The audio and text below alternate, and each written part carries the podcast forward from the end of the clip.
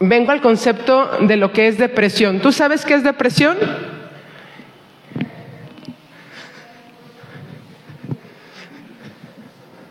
Así es sí y así es no. ¿Sí? No te voy a preguntar nada más, dime sí o no. es todo. ¿Sí sabes? Ok, muy bien. En lo físico, imagínate una montaña. ¿Listos? Se supone que una depresión, hablamos de una tierra plana, pero curiosamente la depresión hay un hundimiento, está más abajo. Ustedes están en depresión ahorita. No me van a decir. No, por favor. Eso es depresión en lo físico.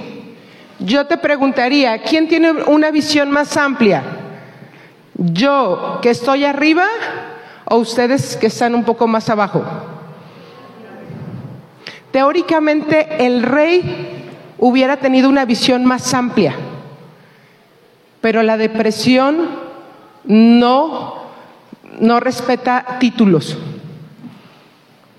El oficial tenía una visión más amplia. ¿Va? Ok. Continuamos. ¿Va? ¿Cómo estamos? ¿Deprimidos?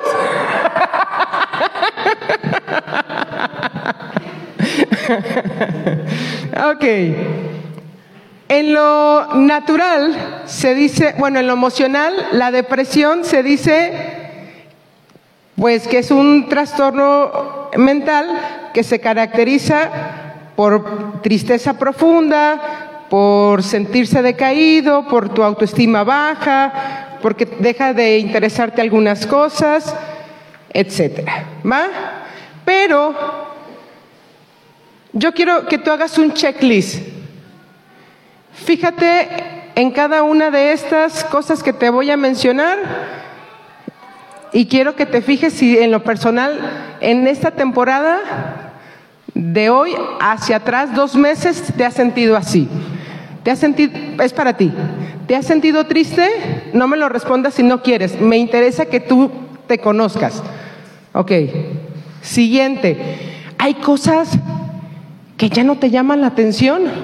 Ay, qué flojera salir. Ay, voy a salir con Lano, vamos a ir a platicar. Ay, no me voy a tener que cambiar. Ay, qué flojera me da. Ay, vamos a hacer, eh, nos íbamos a reunir y vamos a ver una peli. Ay, no, ya no quiero. De repente, ¿me bañaré? No me bañaré. Ay, pues que son unos kilitos de más. Ay, este diente pues me duele, pero todavía aguanta. Sentimientos de culpa. ¿Has tenido de repente pensar que todas o algunas cosas suceden por ti y por ti? Ok, continuamos. Baja autoestima. ¿Qué es la baja autoestima? Sentirte incapaz a veces. Sentir que soy el Benito Juárez de 20, no el Benito Juárez de 500. A veces sí nos pasa o no, ay. Eh. Pensé mucho. no la voy a hacer, no voy a poder, ¿para qué lo intento? Eh, voy a reprobar, eh, no me van a dar eh, eso que estoy solicitando, soy una mala amiga, soy, soy una mala hija, soy una mala madre, mal padre, etcétera. ¿Va? Ok, de repente has tenido problemas para dormir o te cuesta trabajo conciliar el sueño ¿O duermes mucho? Continuamos. ¿Qué tal tu apetito? ¿Comes mucho? ¿Comes poquito? De repente te sientes cansado constantemente. Estás platicando con alguien y de repente, ¿qué me dijo? Ay, yo venía, venía, venía por algo, venía. Ay, venía por a dejar esto, sí. ¿Tienes problemas para concentrarte?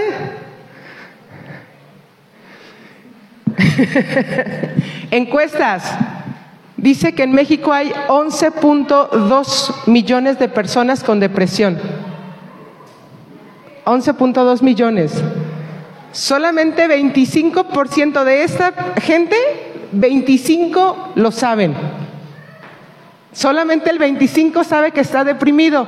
El otro piensa que no, que es normal, que es una tristeza que se va a ir o que son, que hoy no tiene ganas y ya. Y dice que solamente el 10% que sabe que está deprimido, solamente eso se tratan.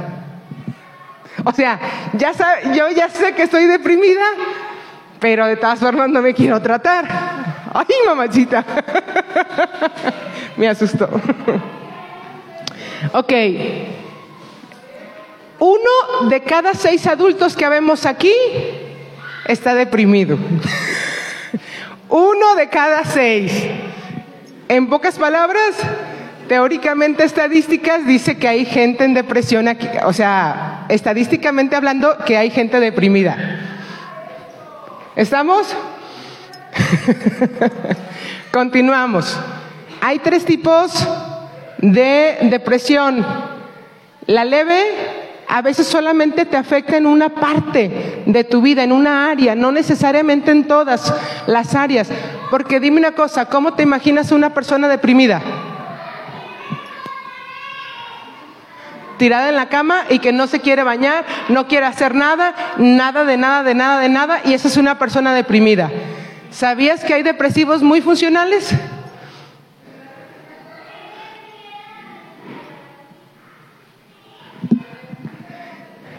Entonces, para que veas, dos, moderados. Los moderados, el sentimiento de tristeza se puede prolongar por más tiempo. Y tres, lo que es la depresión grave, ahí sí te impide realizar algunas actividades diarias y puede deteriorar tu salud. Ok. Fíjate que hace tiempo tuve la oportunidad de estudiar, eh, se llama psicotrauma, y habla de algunas personas que viven eventos traumáticos fuertes y lo que pasa a nivel de su cerebro. Dice que una persona que pasa negligencia, que pasa abusos, que pasa hasta una muerte o diferentes situaciones que generan un trauma, una circunstancia que no se puede procesar de manera adecuada, ¿qué crees que pasa? Voy a suponer que yo pasé algo en la adolescencia y mi cerebro, como no lo puede procesar, se queda en esa edad. Hay una parte en mí que se quedó estancada, que se quedó atorada. Pero ¿qué crees? Esa área en específico es inaccesible para la gente. Y entonces provoca y yo me siento solo, no importa con cuánta gente yo esté. Porque en esa situación yo sentí que no había nadie. Y entonces, ¿qué pasa? se, provoca una soledad inmensa. ¿Me siguen? Ok. ¿Qué crees? A lo largo de nuestras vidas vivimos muchas situaciones. Cada quien vive circunstancias diferentes. El punto es ¿Sabes? Hay cosas que en lo natural no podemos trabajar solos y ocupamos ayuda. Y aunque haya gente, yo me puedo seguir sintiendo solo, pero el punto es empezar a trabajarlo de raíz. Ok. ¿Quién trajo audífonos? Ok. ¿Los que traen audífonos pueden pasar? No se sitúan ahí porque la actividad creo que no te va a adecuar, pero todos los demás sí. Ahorita vas a saber por qué. ¿Pueden pasar con sus audífonos, por favor? ¿Y con su celular? Come on, come on. Por favor. No los voy a morder, no les voy a hacer nada. Ándenles, ándenles, esos me ayudan mucho. Ese tipo de audífonos sí me ayudan bastante.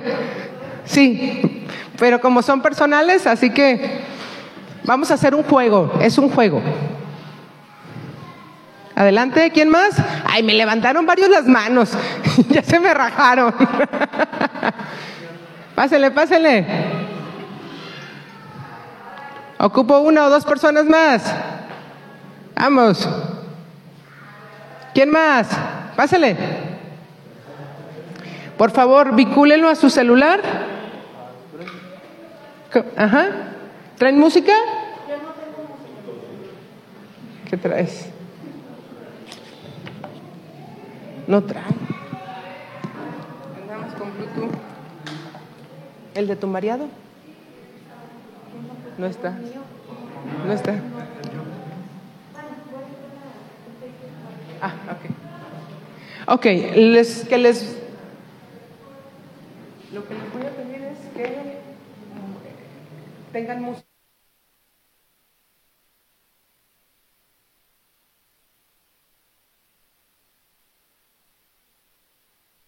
¿Qué vamos a hacer? Yo les a, van a voltear hacia allá,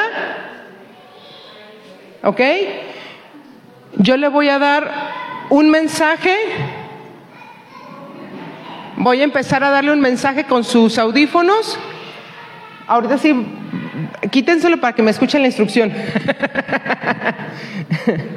Les voy a dar un mensaje y ustedes lo van a transmitir.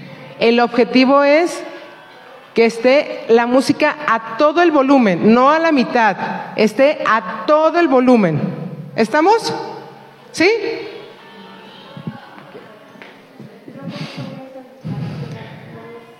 ¿No agarra? Fer, tú sí traías. ¿No? ¿Tú sí puedes escuchar? ¿Alto? Ajá. Ah, pásale entonces. ok. Vamos a arrancar. ¿Los demás volteamos para allá? ¿Sí?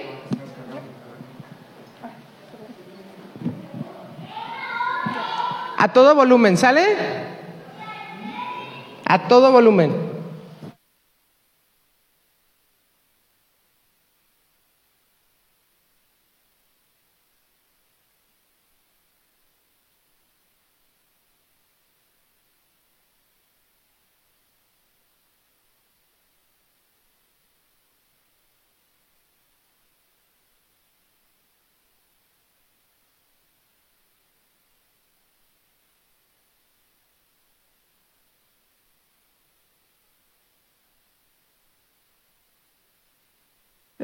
No.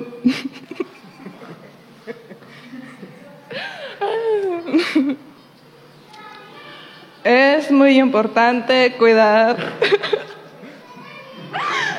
la salud emocional de una persona. La salud que... Así como, llegó. Ay, cuidado, cuidado. ¿Tengo que decir lo que escuché o cómo? Ah, la salud, ¿sabe qué es de la religión? La, la salud, no sé, no escuché bien. ¿Cómo la entendiste? Sí, nomás entendí salud. Nomás entendí salud. No le escuché nada, no le entendí nada. Bájalo un poquito. El cubrebocas, bájalo. La Súbelo tú. Súbelo. Ah, ¿ya me los quito? No. Ah, ok. La salud, mm, hasta ahí. Ok. acá con ella. Otra vez. No lo entendí, otra vez. Así. Pues no lo entendí. Inténtalo transmitir, lo que hayas entendido. Ay, no sé qué dijo Beto.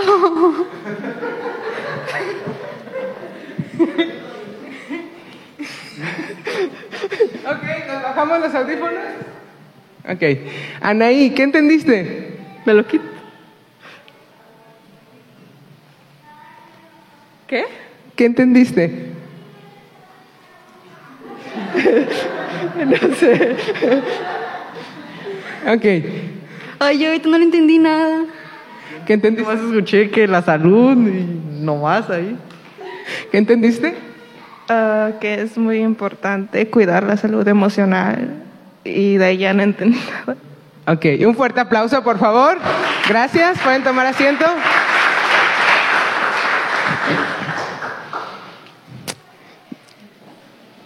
¿Se les hizo chistoso? ¿Sabían que así funciona nuestro cerebro cuando tiene depresión? ¿Por qué? Fíjate que hay partes del cerebro que están inflamadas y que hay partes del cerebro que las interconexiones no se dan porque no están funcionando adecuadamente porque la química del cerebro está como loquita. Hay una sustancia que produce, se llaman neurotransmisores. Esa, hay varios. Una de ellas se encarga de que tú te sientas bien. ¿Y cómo crees que está ese, eh, esa sustancia cuando tú estás deprimido? No se produce. Hablamos de atención. Hay otro neurotransmisor que trabaja con atención. ¿Y qué crees que pasa? También hay carencias. Hablamos de, atención, hablamos de bienestar, de motivación, hablamos de relajación. Y fíjate cómo un mensaje, aunque a veces es neutro, cuando una persona está deprimida, lo toma a mal.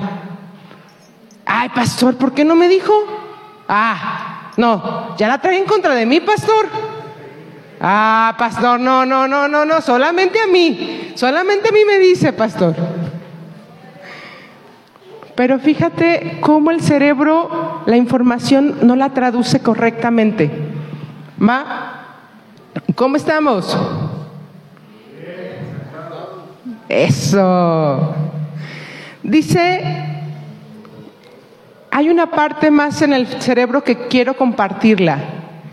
Lo que es la parte prefrontal de tu cerebro se encarga de la, parte de juicio.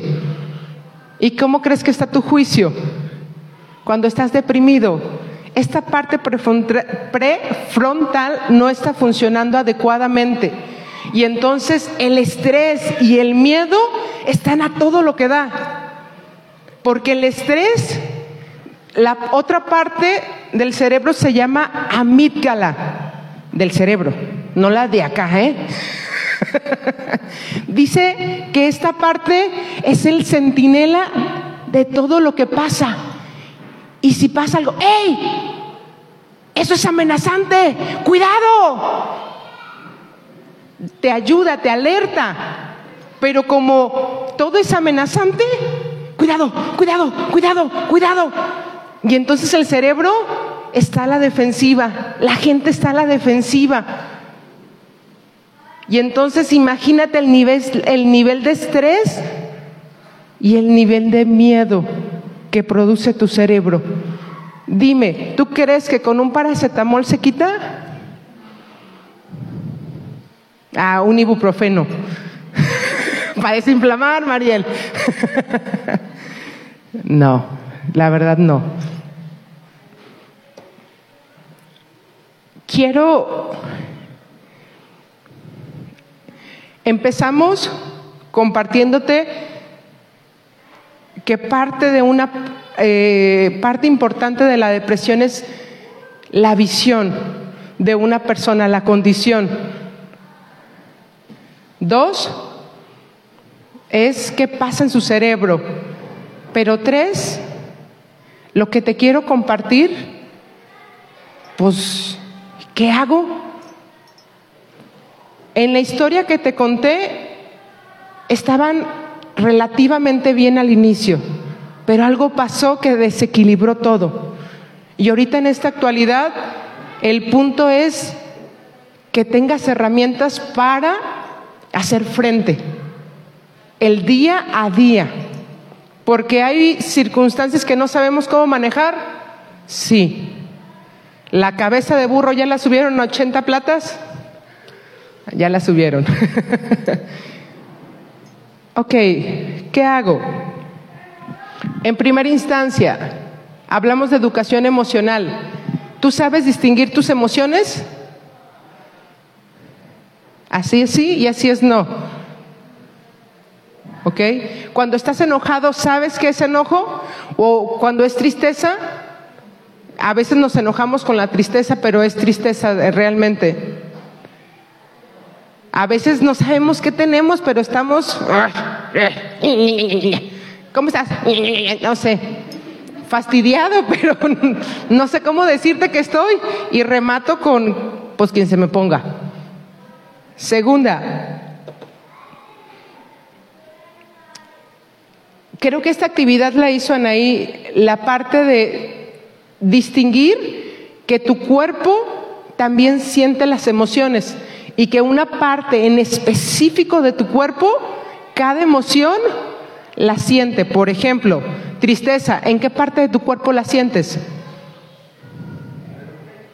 Pecho, ok. ¿Todos en el pecho? Perfecto. Cada persona la emoción la siente en diferente parte del cuerpo. Necesitas prestar atención. ¿Va? Siguiente. Tengo una grande pregunta. ¿Es buena la tristeza? ¿Seguros?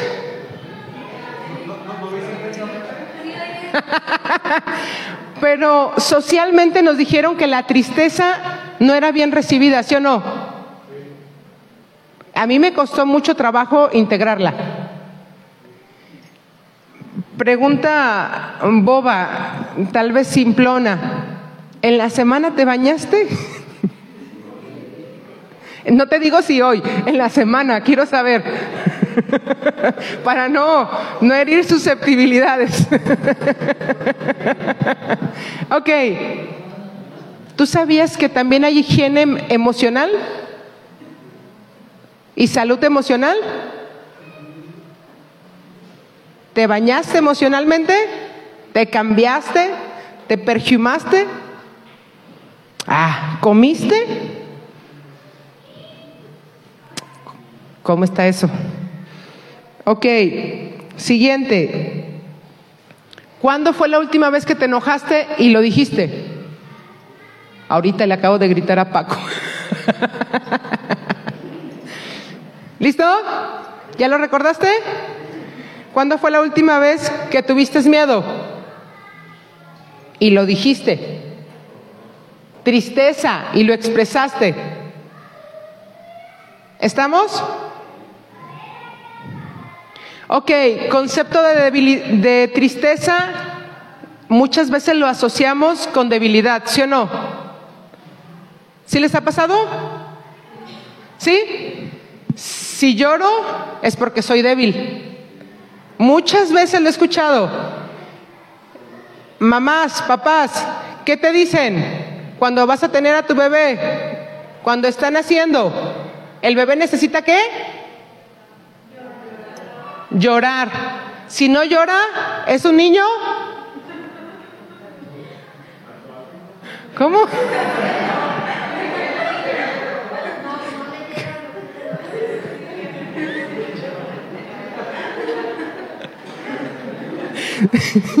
es considerado como un niño que no es sano. Pero entonces, fíjense cómo malinterpretamos el concepto de llorar. Llorar significa fortaleza. Llorar significa entonces fuerza. significa vida y significa salud. Y lo hemos malinterpretado.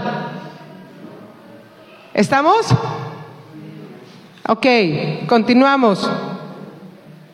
Fíjate que te quiero compartir una situación que pasé hace tiempo y fue lo siguiente. Me sentía triste, pero normalmente como buena persona que le gusta pensar y analizar las cosas, lo pensé. No lo dejé fluir la emoción.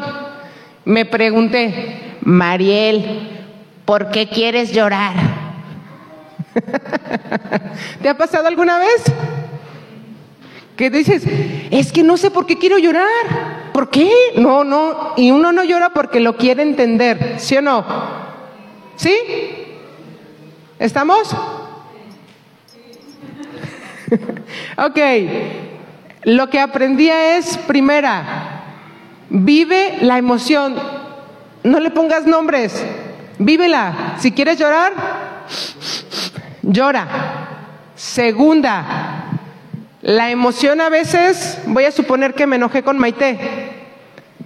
Estoy hasta acá, hasta el tope, lo que le sigue. Si en ese momento yo quiero hablar con Maite, ¿qué creen que va a pasar? Me la como.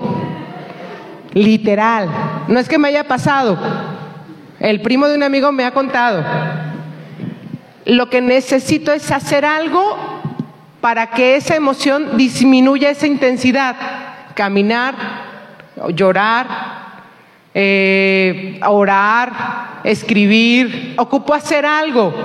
¿Estamos? Tres. No me ahogo, me desahogo. Tres. Ponle orden. A mí me funciona mucho platicar con Dios.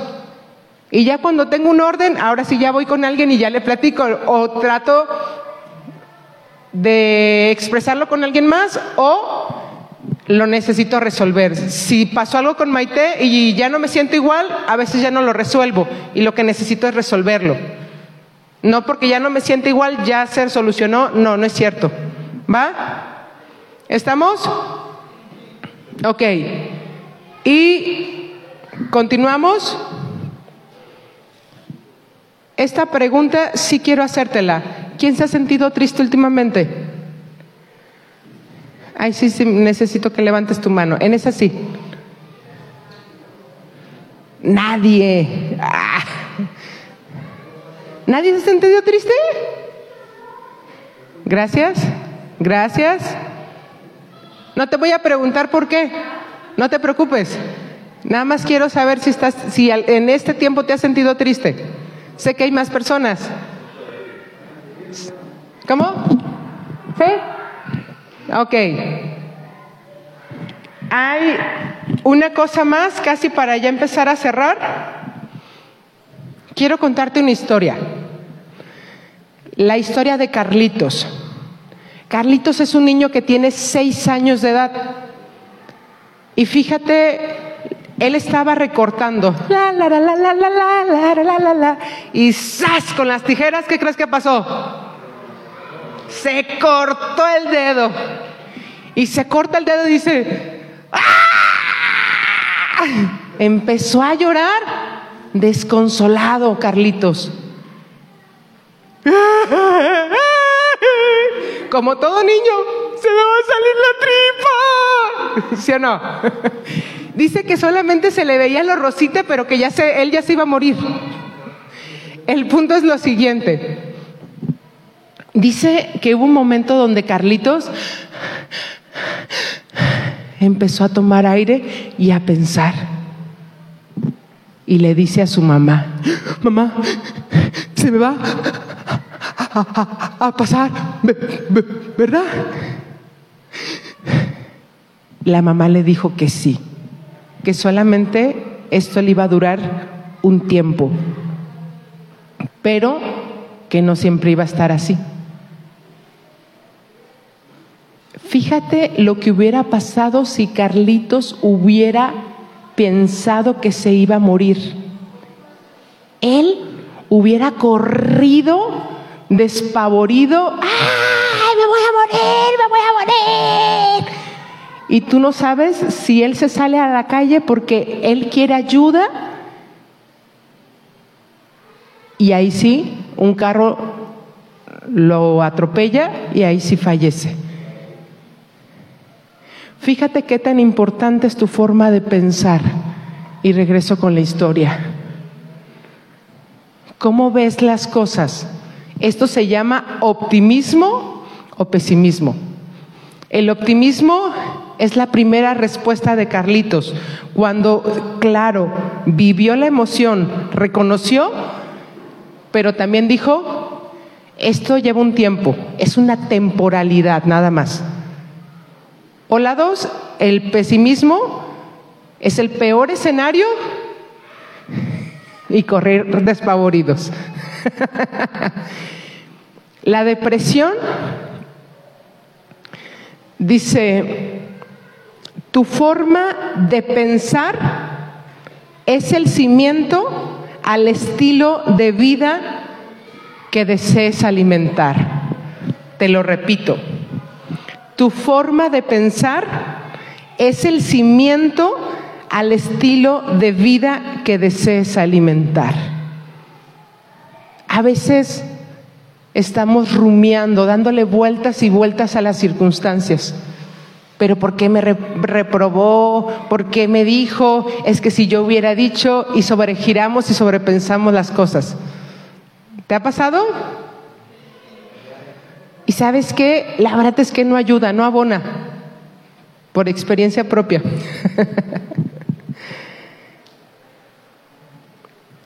Mira, no sé si te has sentido desanimado con la falta de capacidad para disfrutar algunas cosas, una insatisfacción en cómo a veces haces algunas cosas, te salen algunas cosas, tristeza. Y mira, no te estoy, perdón, no te estoy diciendo que estés deprimido, pero la cuestión de la educación emocional es lo siguiente, es trabajar el día de hoy. ¿Para qué? Para mantenernos todos los días. Circunstancias difíciles van a haber. O dime quién está exento de alguna circunstancia difícil. Nadie. El punto es, somos espíritu, somos emociones, que, que, es el alma, y somos cuerpo. Y si tú no tienes equilibrio en las tres, ¿qué crees que va a pasar? Una silla.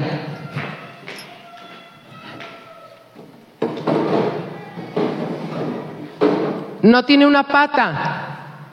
Y me voy a sentar. ¿Qué crees que va a pasar? Así es nuestra vida. Cuando la parte física, la parte emocional o la parte espiritual no hay algo que hay alguna carencia, ¿va? Tú dices, pero el espíritu estoy bien, bien. ¿Y las emociones? ¿Y el cuerpo? El punto es cómo lo trabajamos. Y con esto empiezo a cerrar. Ok, si hablamos de que la depresión es un hundimiento y que vas perdiendo lo que ves a tu superficie, que lo normal, lo cotidiano, la rutina te va aplastando y te va dejando sin motivación, que no sientes impulso, que de repente todas las cosas se vuelven monótonas, significa que tú estás midiendo tu felicidad por logros, por personas, por lugares, por lo que tú haces y no por quien tú eres. La rutina va a estar todos los días. El punto es cómo vives el día a día, cómo cuidas de ti. Y quiero preguntarte, ¿tienes sueños? No por la noche. ¿Tienes anhelos? Porque fíjate que es algo que se come la tristeza, la depresión. No te estoy diciendo que estés deprimido. Ojalá que no. Qué bueno que no. Pero si hay algunas áreas que te hacen ruido, significa que necesitas poner atención a estas. Primera, ¿haces ejercicio? Ay, eso no se necesita, Mariel. ¿Sabes? Sí se necesita. Tu cerebro produce esa sustancia de bienestar, de felicidad, cuando tú haces ejercicio de 20 a 30 minutos, tú te sientes feliz. Y si, oye, químicamente no le ayudamos, pues físicamente tendríamos que ayudarle. Dos, ¿cómo va tu alimentación? ¿Cómo cu- cuidas lo que comes? Ayuda muchísimo también. Siguiente. Tu tiempo de dormir. ¿Cómo duermes? Ah, bien rico. ¿Cuántas horas? Y no solamente son las horas, porque si lo comparamos con comer, cuando tú comes a deshoras, uno come desesperado, ¿sí o no? Pero no es lo mismo. Ya te dolió la cabeza, ya te sientes mal, ¿sí o no? Con el sueño es lo mismo. No solamente es comer, o sea, significa dormir ocho horas, no. Es a qué horas te duermes. Y la verdad es que cuesta harto trabajo algunos hábitos, por experiencia. Siguiente. ¿Tienes amigos? ¿Tienes familia? Y no solamente que los tengas, que le cuentes tus cosas. ¿Te abres con ellos? Esa es una red de apoyo. Y toda persona tendría que tener. Siguiente, aprende a manejar tus emociones. Y te dejo dos estrategias, además de las que ya te di. Uno, un diario emocional funciona bastante. ¿Por qué? Porque cuando tú haces un diario de cómo te fue, cómo te sentiste en ese día, tu visión en lugar de ser pequeñita se empieza a ser más amplia. Y yo de repente en lo personal les digo, mi día, un día fue eh, con mucha insatisfacción, triste, me, eh, me enojé. Cuando hice mi diario emocional dije, no todo fue malo, porque la visión se amplía y ya dejo de ver lo inmediato. Y por último, diario de las cosas buenas. Escribe cinco cosas buenas que hiciste en el día y qué hiciste tú para que sucedieran estas cosas.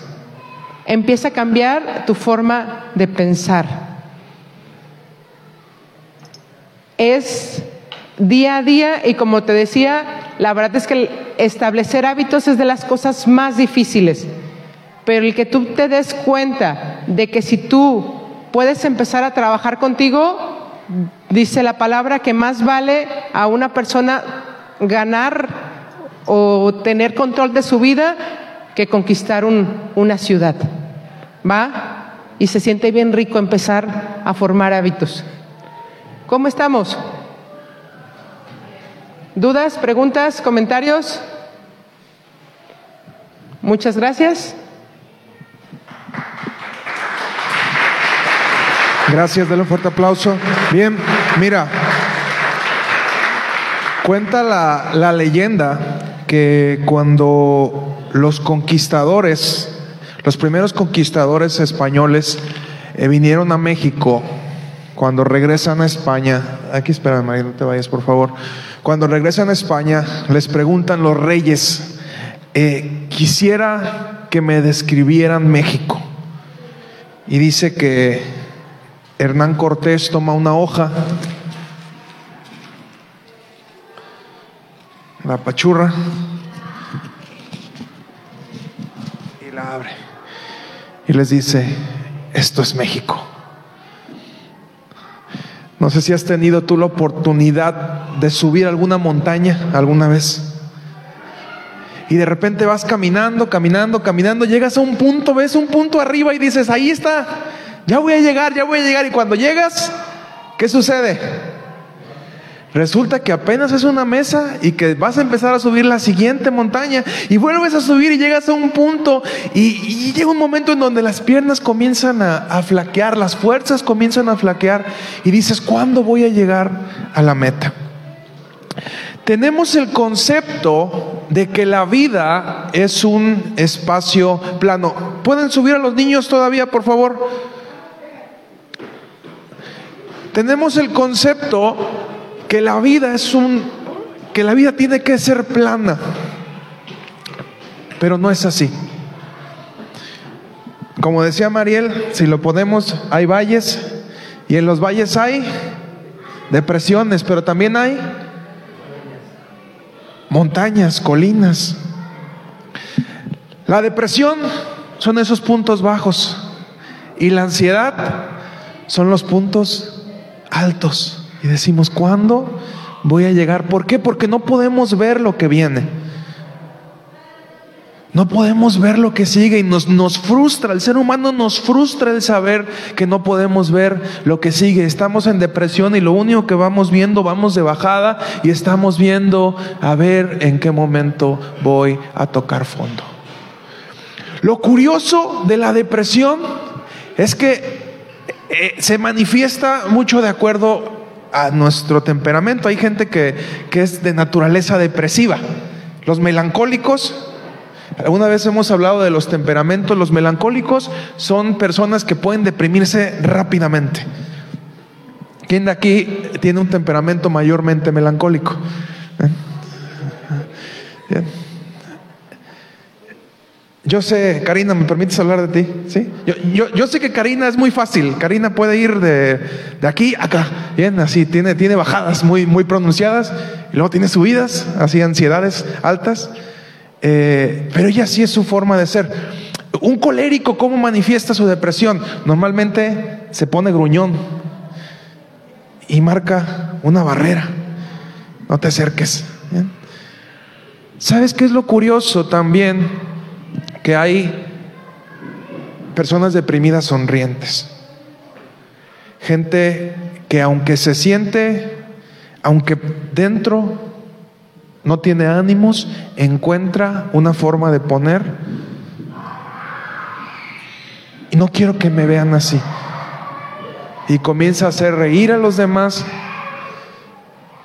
pero ciertamente en su corazón, en su mente, hay algo que no está bien. Y hay otros que parece que viven la vida deprimidos. Las, las personas flemáticas son normalmente gente que vive así muy tranquilos. ¿verdad?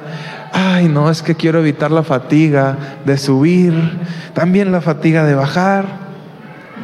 Y aquí es importante que tú identifiques primero cuál es tu media, cuál es tu valle. Todo el mundo sabe eh, más o menos en qué nivel se mueve normalmente. Hay gente que es muy acelerada, gente que es más tranquila. Y a partir de, de, ese momento que tú puedas identificar cuando hay puntos bajos en tu vida y cuando hay puntos altos. Recuerda, la vida, contrario a lo que pensamos que es un valle, la vida es como ir subiendo una montaña. Puntos donde subes, puntos donde bajas. Y se vale, se vale no estar bien.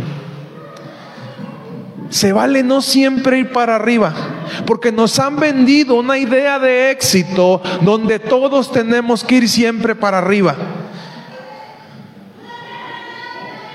Pero aquella persona exitosa es la que también entiende cuando va a un punto bajo. Y yo quiero hacerte una pregunta que quiero que me respondas con sinceridad. Después de ver este tema de lo que es depresión, ¿quién puede decir, yo me siento deprimido?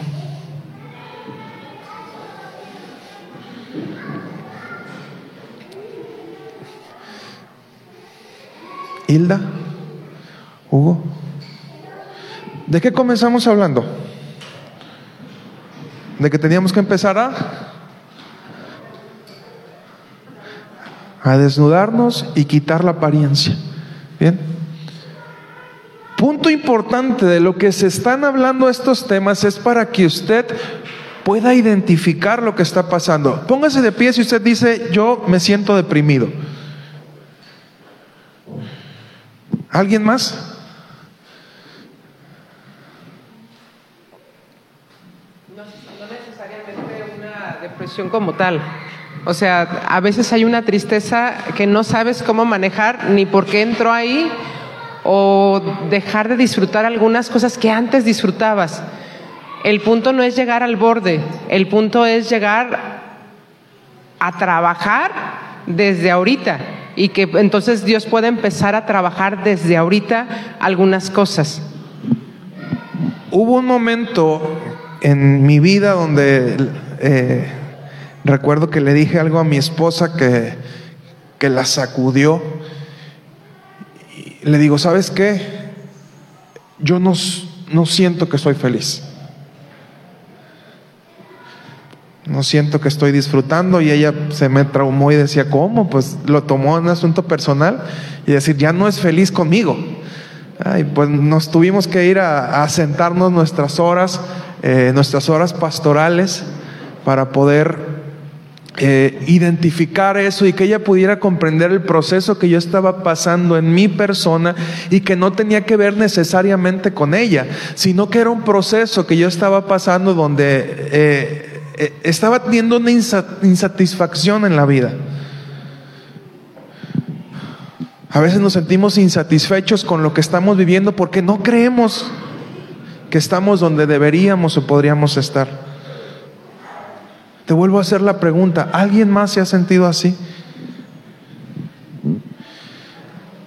¿Alguien siente que en vez de ir para arriba va, para abajo?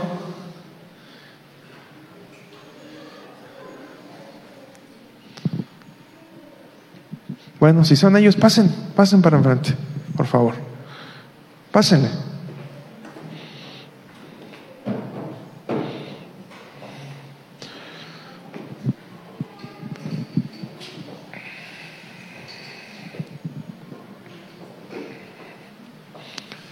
Porque mire que, que hay que ser valientes. Hay, que ser valientes y así como en la clase pasada hablamos de ansiedad y yo soy una persona naturalmente ansiosa. Tengo mis puntos de donde digo, ya y, y, los que están más cerca de mí pueden saberlo en momentos de que digo, ya, no quiero ser pastor, el mundo es un asco, ya quiero acabar esto y es como, como mis puntos de bajada, pero suelo ser alguien más tendiendo a, lo, a la ansiedad, al decir qué es lo que viene, qué es lo que sigue, qué es lo que sigue. ¿Va? Les agradezco la valentía. Yo quisiera que pudieran identificar a alguien eh, con quien ustedes pudieran eh, abrir su corazón realmente. ¿Por, ¿Por qué existimos como iglesia? Te haría esta pregunta. ¿Por qué tenemos que mantenernos juntos?